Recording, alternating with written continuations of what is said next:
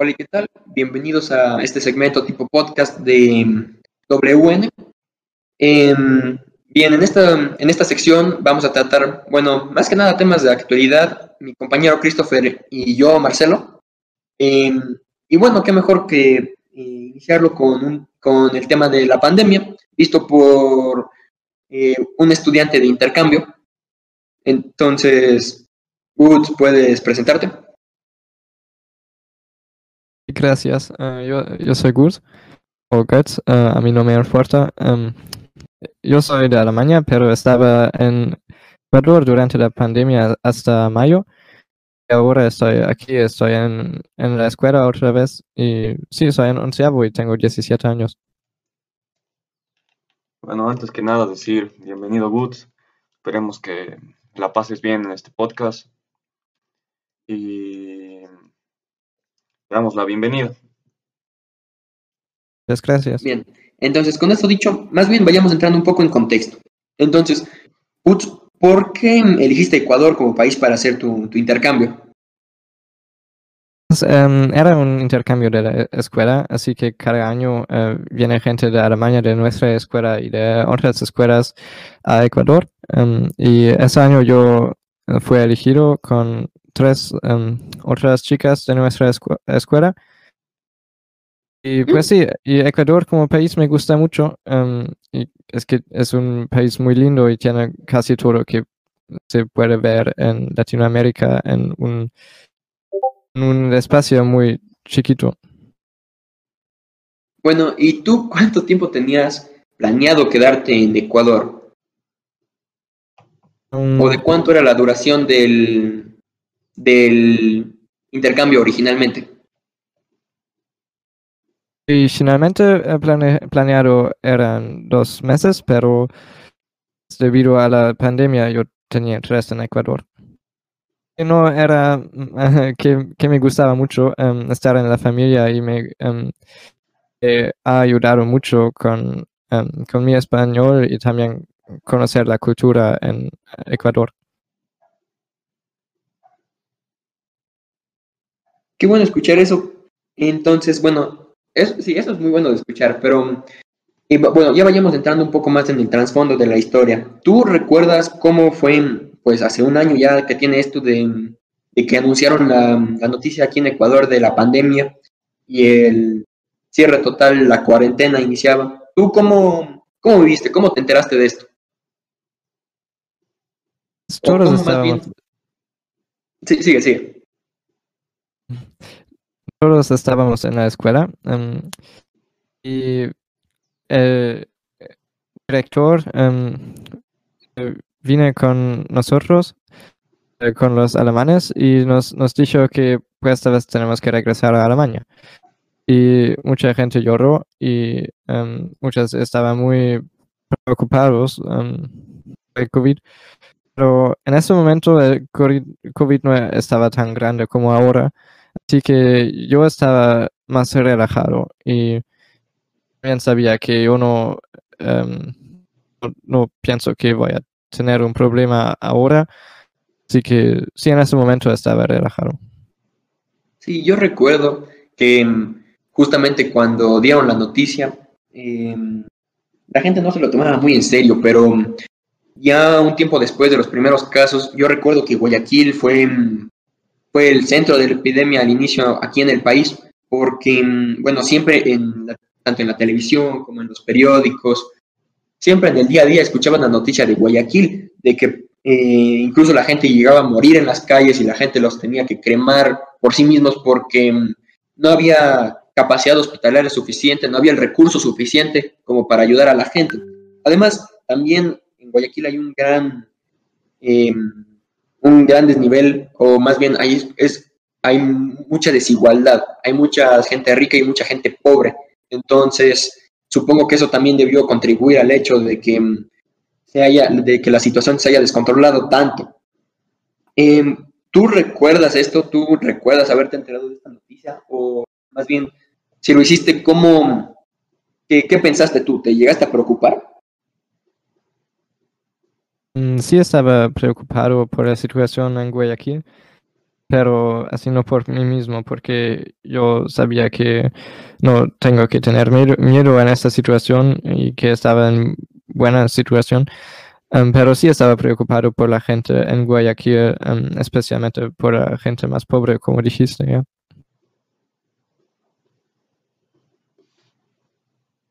Bien, entonces pasemos a lo siguiente. ¿Cómo fue tu regreso a Alemania? Porque bueno, la pandemia aquí la viviste un mes entero, literalmente casi que encerrado. Entonces, más bien, ¿cómo fue tu, regreso? ¿Cómo fue, mm, eh, ¿Cómo fue la ida de Guayaquil, de Cuenca a Guayaquil?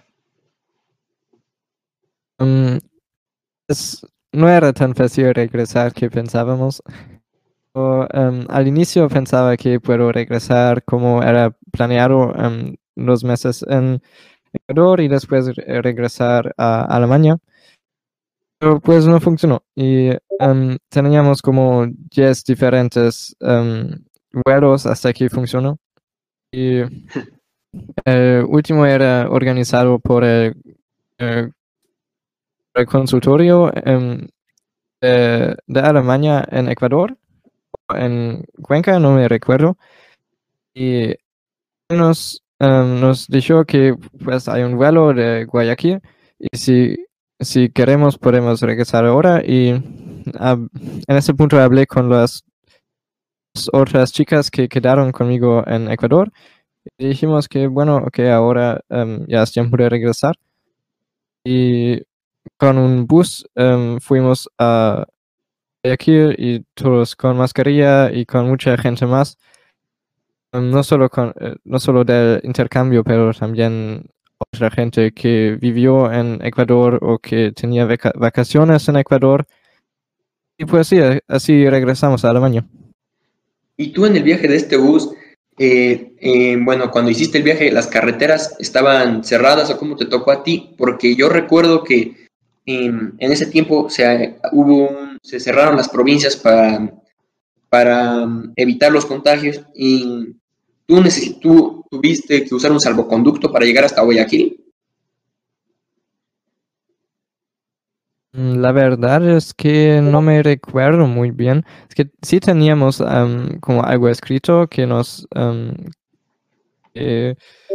nos daba el consul, eh, consultorio. Consulado, creo que es. Mm, eh, ¿Qué? ¿Perdón? Consulado, creo que te refieres al consulado. Sí, el consulado. Sí, sí, sí. Perdón, eh, consulado. Em, em, pero no, teníamos problemas como en em, durante la viaje. Y pues sí, era solo... no, no teníamos problemas.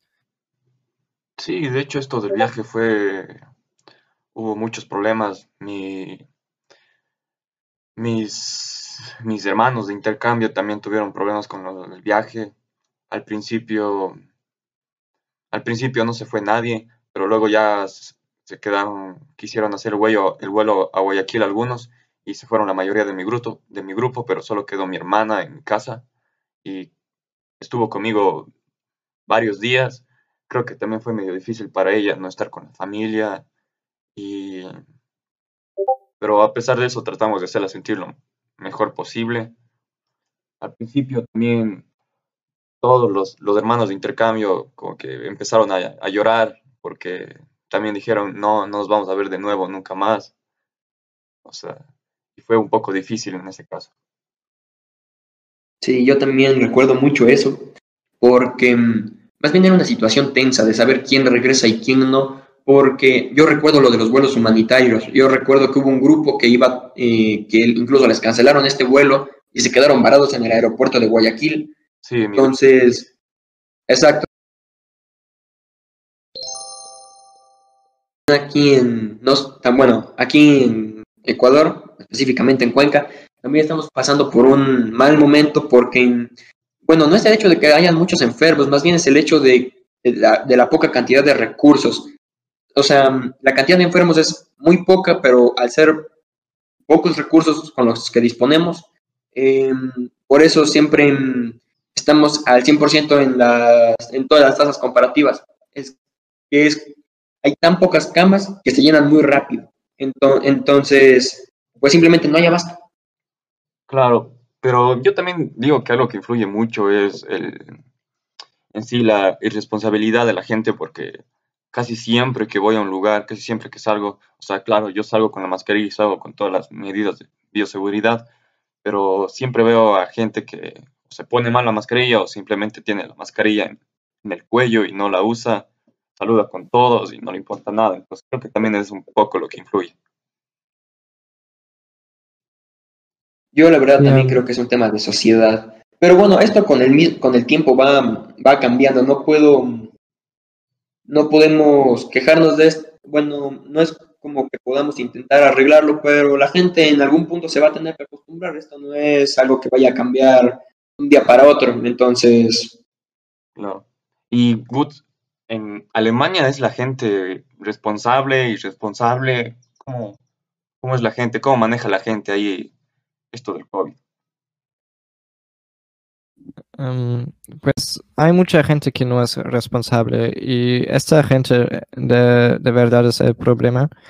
La gente que es responsable um, muchas veces no, no tiene el COVID porque siempre está en casa y um, ellos no puede pasar mucho, pero también hay gente que va a demostraciones contra el COVID unos ciento mil personas uh, en la calle sin mascarillas Sí que es, esto es muy responsable y es um, difícil decirlos que no, no pueden hacer esto porque tenemos, en Alemania tenemos el derecho a hacer demostraciones.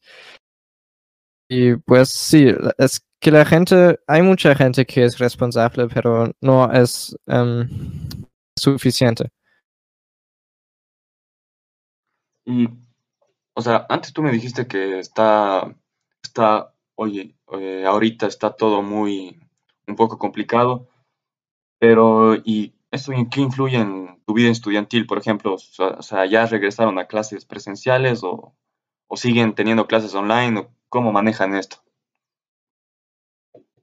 Mm, desde el verano hasta diciembre 10 teníamos clases eh, presenciales y ese punto teníamos eh, el diciembre sí, al inicio de diciembre teníamos un caso de COVID en nuestra escuela.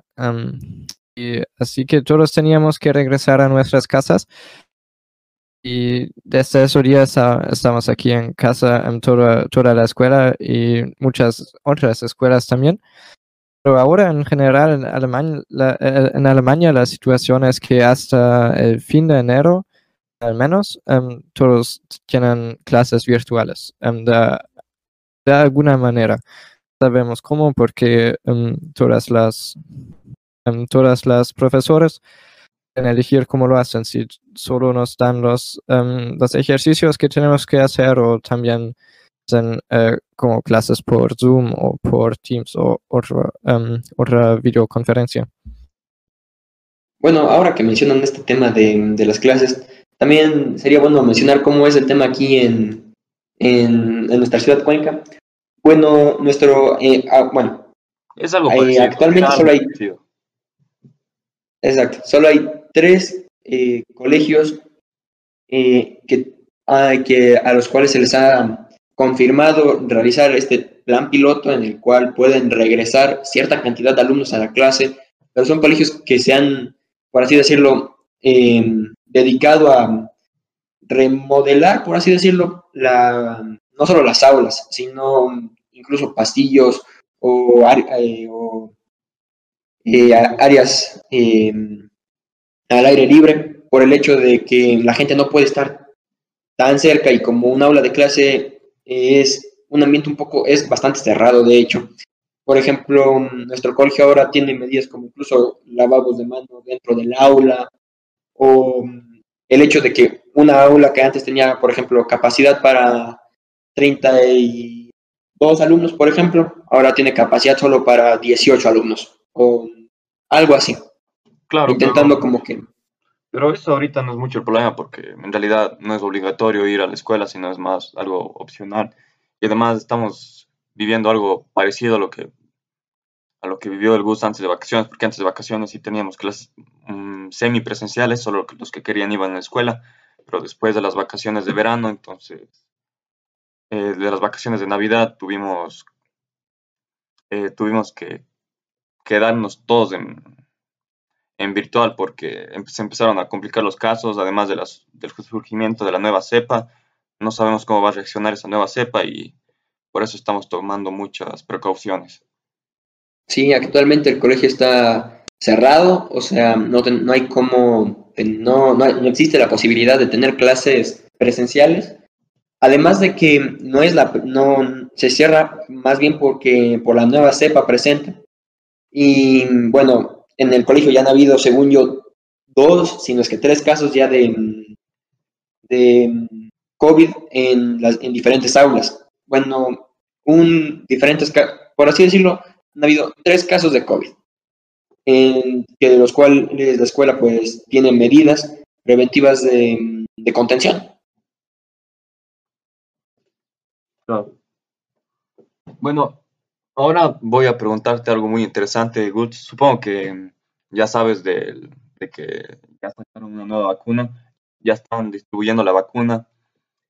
Y eh, me preguntaba cómo manejan eso en Alemania, porque aquí en Ecuador no va a llegar sino hasta el 18 de enero y van a llegar alrededor de 70.000 vacunas. Parece mucho, pero vamos a necesitar muchas más para que este problema se solucione. Además, algo importante, algo que es, está medio complicado, es que, que por más vacunas que vengan, hay mucha gente que no quiere vacunarse, hay mucha gente que no sé si sea porque somos un país poco tercermundistas o porque las personas no creen en la vacuna. Incluso siguen habiendo personas que ni siquiera creen en el COVID. Entonces, no sé si este tipo de personas existen ahí en Alemania y cómo manejan esto de las vacunas. Cuéntame, Gus. Sí, la situación así es similar. Aquí es similar. Em, tenemos esas personas que no creen que el COVID existe, o que no creen que vacunas están bueno o cosas así. Em, y, a esa gente nos, em, nos debe educar. Pues es muy difícil hacer eso.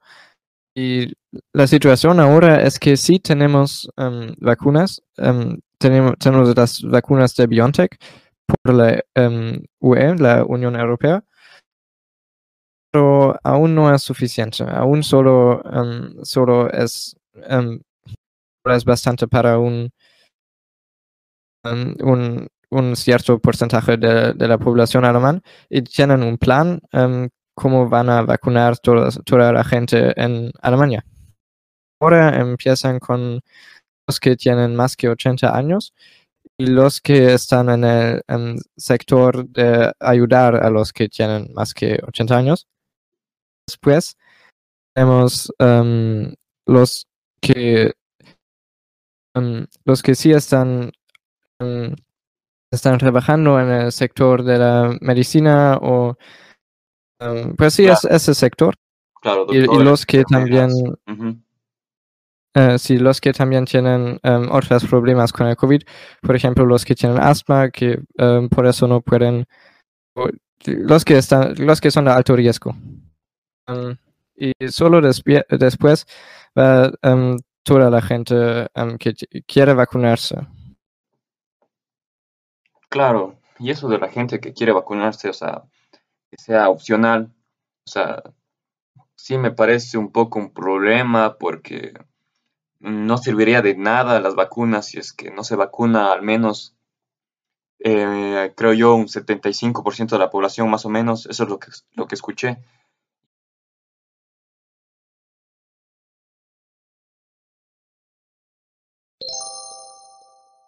en Guayaquil eh, ellos fueron los primeros en irse, o sea, se enteraron de la noticia y decidieron regresar en ese momento.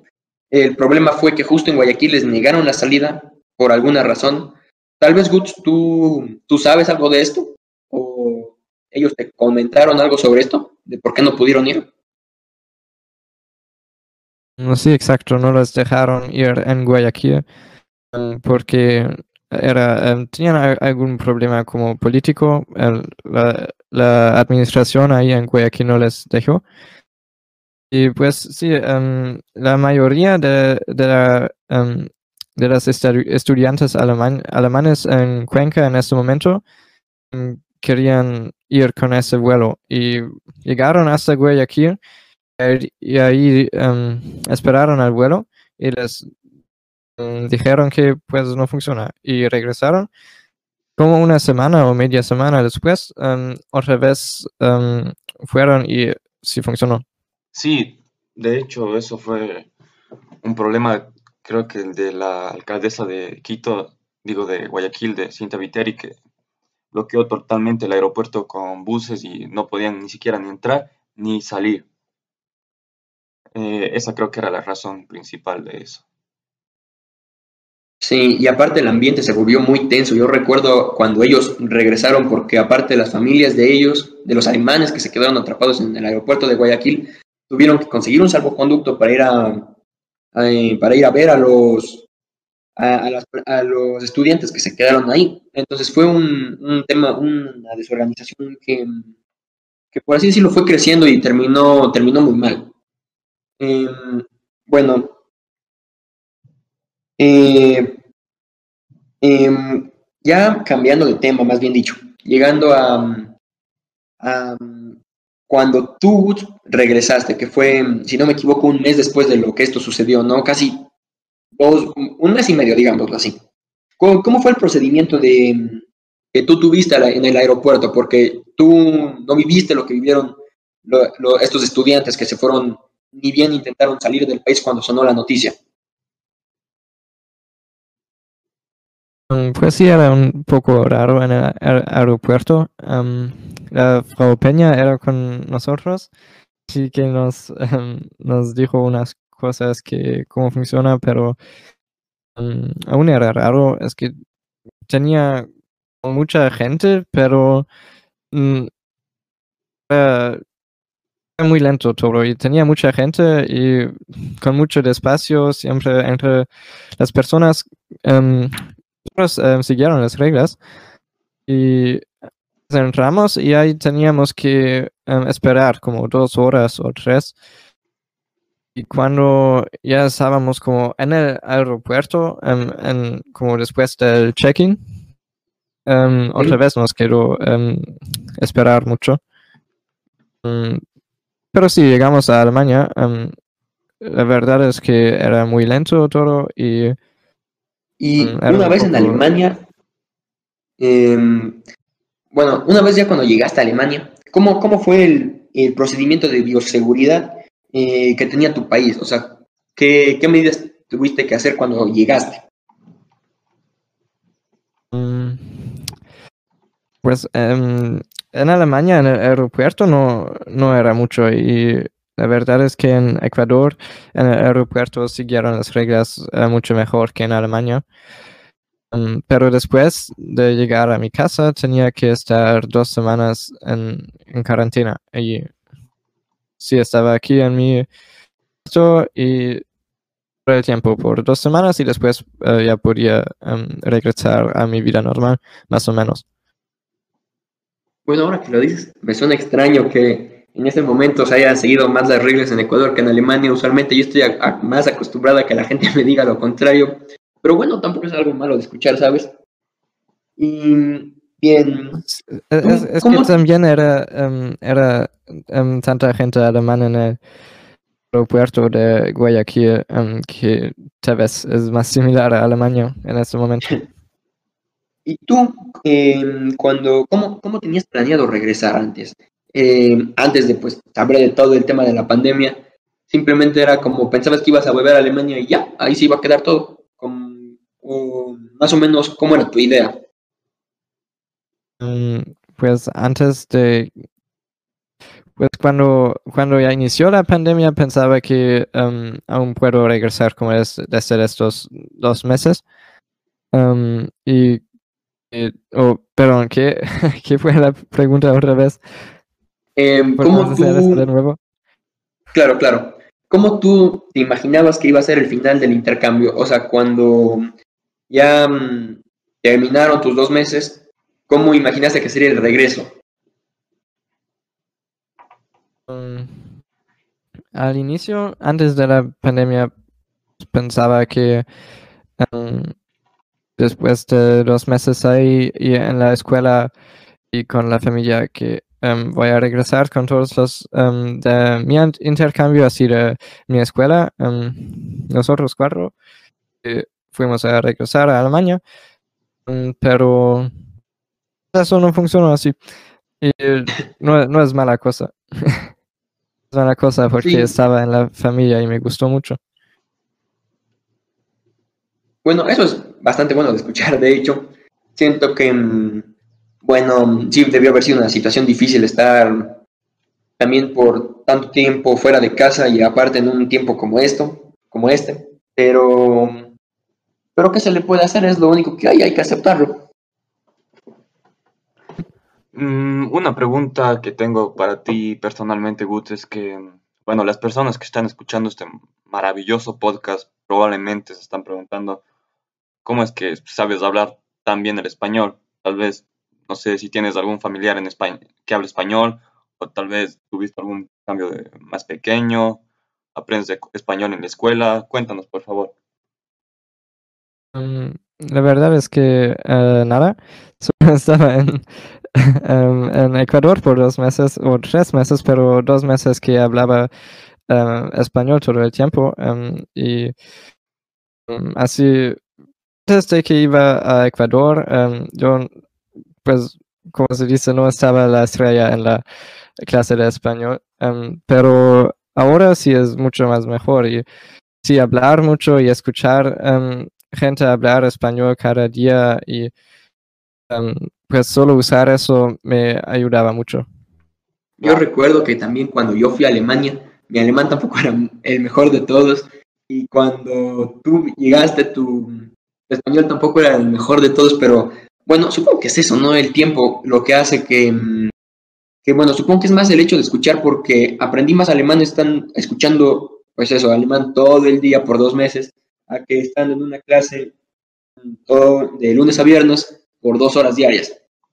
Claro, me imagino que esto fue una experiencia de ambas partes y fue una muy buena experiencia porque tanto los ecuatorianos como los alemanes sacamos muchas cosas.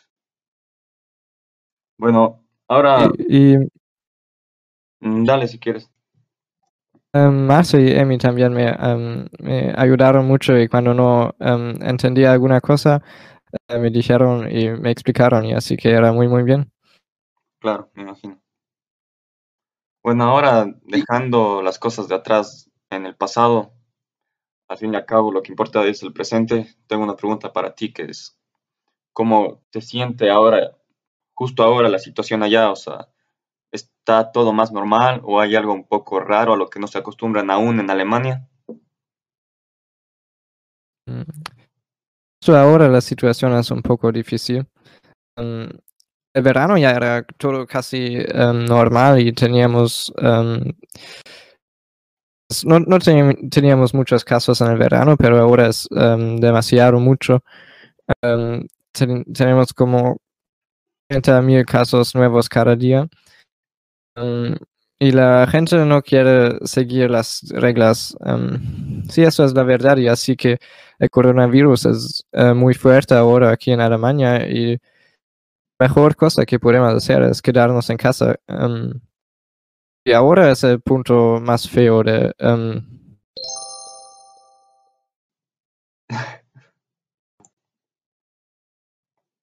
Bueno, yo creo que, bueno, como ya dijo mi compañero Christopher, al Ecuador solo van a llegar 70 mil vacunas, alrededor de 70 mil. Entonces, mm, de las cuales son de doble dosis. Entonces, sí se va a necesitar más tiempo porque son vacunas para 35 mil personas que mm, estoy seguro que no representan ni el 2% de la población total ecuatoriana, que somos en total 16 millones. Entonces, supongo que aquí va a tomar más tiempo y con, incluso con el tema de la gente, con el tema en el ámbito, hablando en el ámbito social, de, de esta opinión de no vacunarse, siento que solo retrasará el tiempo en el que estemos en esta situación. Sí, yo creo lo mismo. Bueno, Good. Es que aquí hasta, hasta ahora tampoco tenemos suficientes vacunas, pero em, como va muy lento la vacu- vacunación, em, no necesitamos todo ahora. Em, es, es- no, eh, no importa si solo viene con el tiempo. Bueno, supongo que em, el- en cuestiones de tiempo, pues sí, va a tomar... vamos de nuevo, porque esa frase de plano estoy diciendo huevadas. ¿Cómo, cómo nos despedimos? Bueno, tú... Bueno, Good. ¿Cómo? Al parecer tenemos. Ya. Bueno, Goods, al parecer tenemos opiniones. Opiniones que concuerdan más o menos. Entonces. ay, No, no, ya. Bueno, eh, con, Guts, con este mm, podcast, bueno, he llegado a la conclusión, he llegado a la conclusión de que ya me trabé mil veces. A ver, vamos de nuevo. Bueno, Goods. Al parecer tenemos opiniones bastante parecidas. El tiempo ya se nos está yendo mucho, al parecer. También te agradecemos, te agradecemos de corazón que hayas estado en este, en este podcast y que nos hayas enseñado mucho de lo que es la vida estudiantil en Alemania, sobre que es la vida en sí en Alemania, sobre cómo lo están viviendo con el COVID. Mm, y además, también esperamos que tú hayas aprendido mucho sobre cómo lo estamos viviendo justo ahora en Ecuador.